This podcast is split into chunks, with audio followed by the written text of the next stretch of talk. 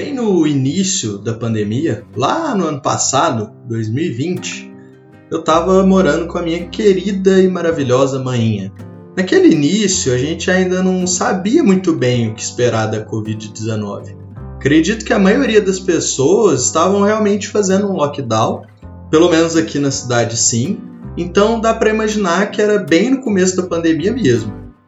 Na primeira temporada de Brasil na pandemia, muitas coisas vieram à tona. Tinham as lives, tinham videochamadas com os amigos, que era bem divertido, desesperador e emocionante, tudo ao mesmo tempo. A emoção, pelo menos para mim, vinha do meu pensamento de não saber quando as coisas poderiam voltar ao normal.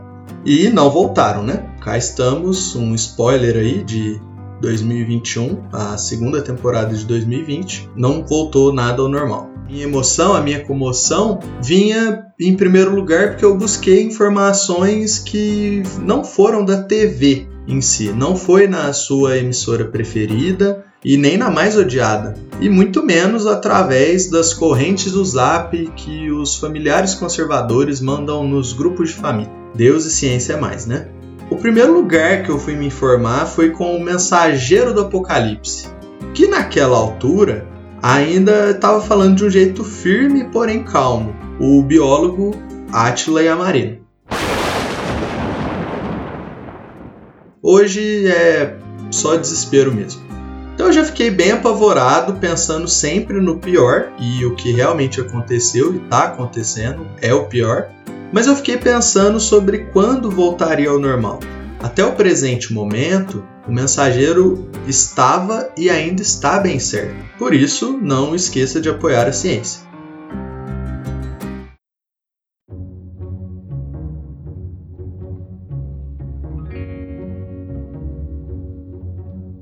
Mas além dos entretenimentos de isolamento, que eu já recordei por aqui agora, minha mãe e eu tentamos retomar um hábito que a gente não tinha há muito tempo um hábito de antes de eu ter saído de casa pela primeira vez, e outro dia eu conto sobre essa história.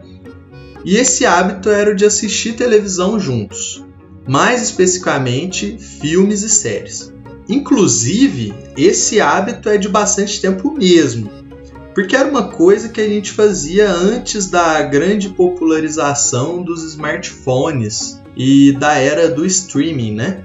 Era a última temporada da vida das locadoras e dos filmes em DVD. E algumas delas tinham até o formato de fita VHS também. Mas dessa vez foi muito mais fácil de escolher, né? Os filmes que a gente ia ver. O catálogo da Netflix estava ali a poucas apertadas em um ou dois botões no controle remoto da Smart TV. E mais uns 10 minutinhos ali para zapear o catálogo da Netflix e escolher algum filme do imenso catálogo. Depois desses 10 minutinhos aí zapeando na Netflix, minha mãe diz que uma cliente dela tinha indicado um filme que era muito bom, que ela não podia deixar de ver e tudo mais. O filme era O Poço. Aquele do hype no começo do ano passado, todo mundo tinha assistido. Eu sabia que estava no hype, mas por algum motivo eu ainda não tinha me interessado muito por esse filme. Ainda estava começando a me fisgar, né? Eu estava meio de saco cheio de ver todo mundo que eu via falando sobre essa obra que era imperdível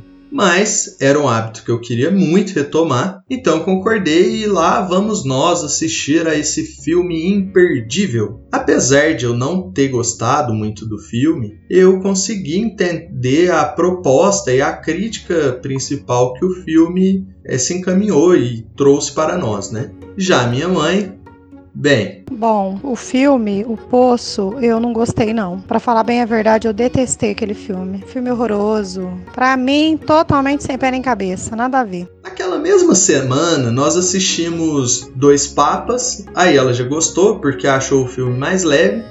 E ainda na mesma semana, todo mundo em casa, assistimos ao filme História de um Casamento. E eu achei esse último, o História de um Casamento, um filme incrível. Desses três que a gente assistiu na mesma semana, disparado, o melhor deles é esse. Como um bom pseudo-cinéfilo, eu posso dizer que as atuações da Scarlett Johansson e Adam Driver me passaram uma emoção e cada momento foi bem marcante. Já minha mãe, de uma forma bem expansiva, detestou o filme. Disse que essa não é uma história de casamento, é a história de um divórcio. E na minha cabeça fazia sentido sim o nome do filme História de um Casamento. Até porque, ué, o divórcio é parte de qual instituição da nossa sociedade maravilhosa? Essa mesmo que você pensou faz parte de um casamento.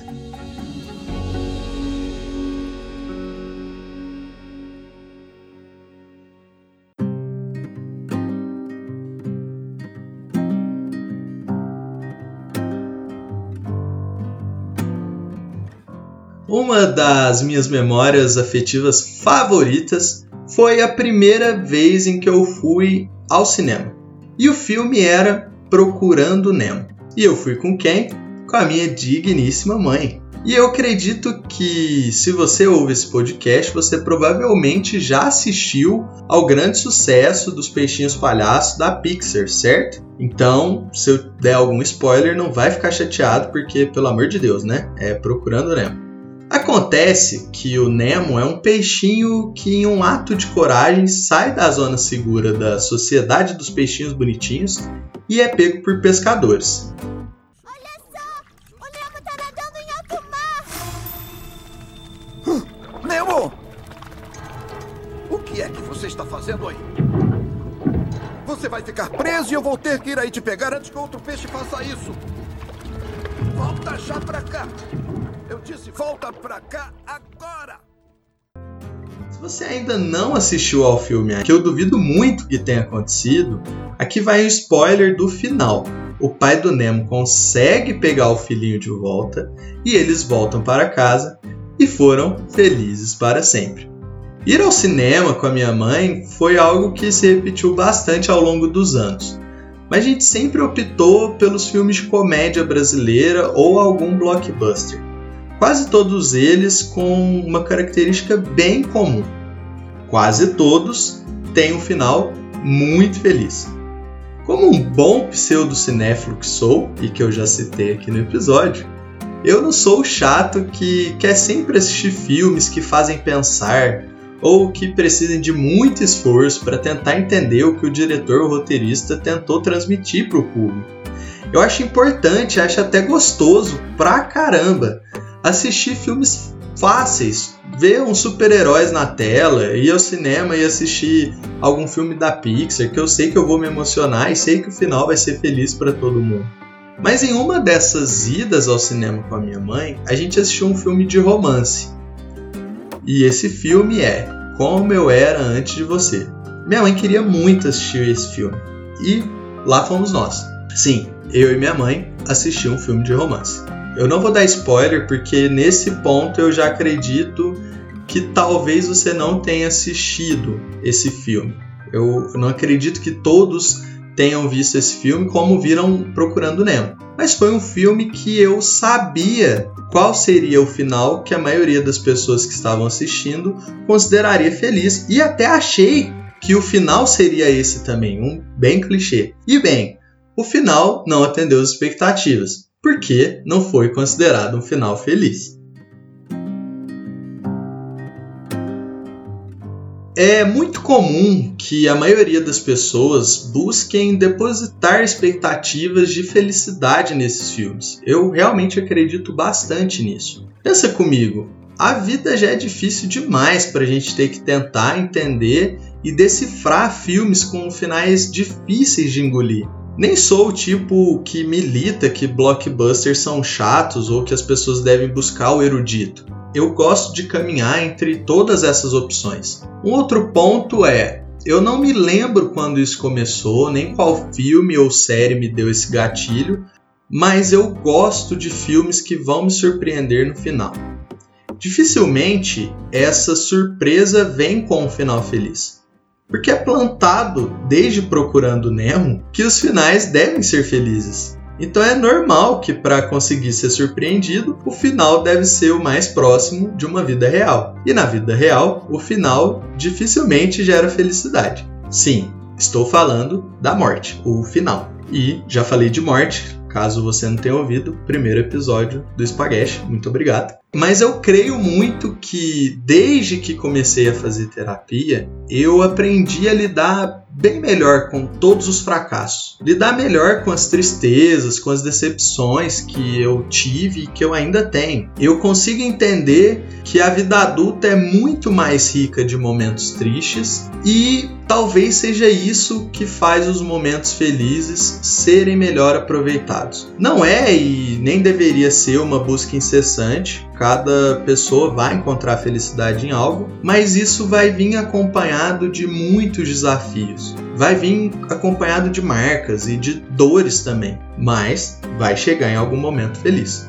Isso me faz entender também como tem tanta gente tentando vender a felicidade embalada e ter mais gente ainda querendo comprar essas felicidades embaladas. Como eu disse antes, eu não lembro muito bem quando eu comecei a gostar de filmes com finais fora do comum, mas uma das minhas obras preferidas é a animação BoJack Horseman. Acho que já até citei ele por aqui no podcast. Apesar da estética meio confusa, onde eles misturam animais com pessoas que agem como seres humanos em um universo paralelo, e traz até alguns alívios cômicos nesse sentido, talvez seja uma das séries que melhor representam o ser humano. A jornada do herói ela é repleta de erros, repleta de arrependimentos, repleta de erros novamente, tristeza e o final que eu acho incrível, acho sensacional, é um final bem inesperado e mexeu e ainda mexe bastante comigo. A melhor coisa que eu posso tirar do fato de na vida a felicidade ser melhor aproveitada é que logo depois disso você vai precisar lidar com momentos felizes de novo. E que bom, porque na vida os momentos felizes não são acompanhados dos créditos rolando em um fundo preto na tela.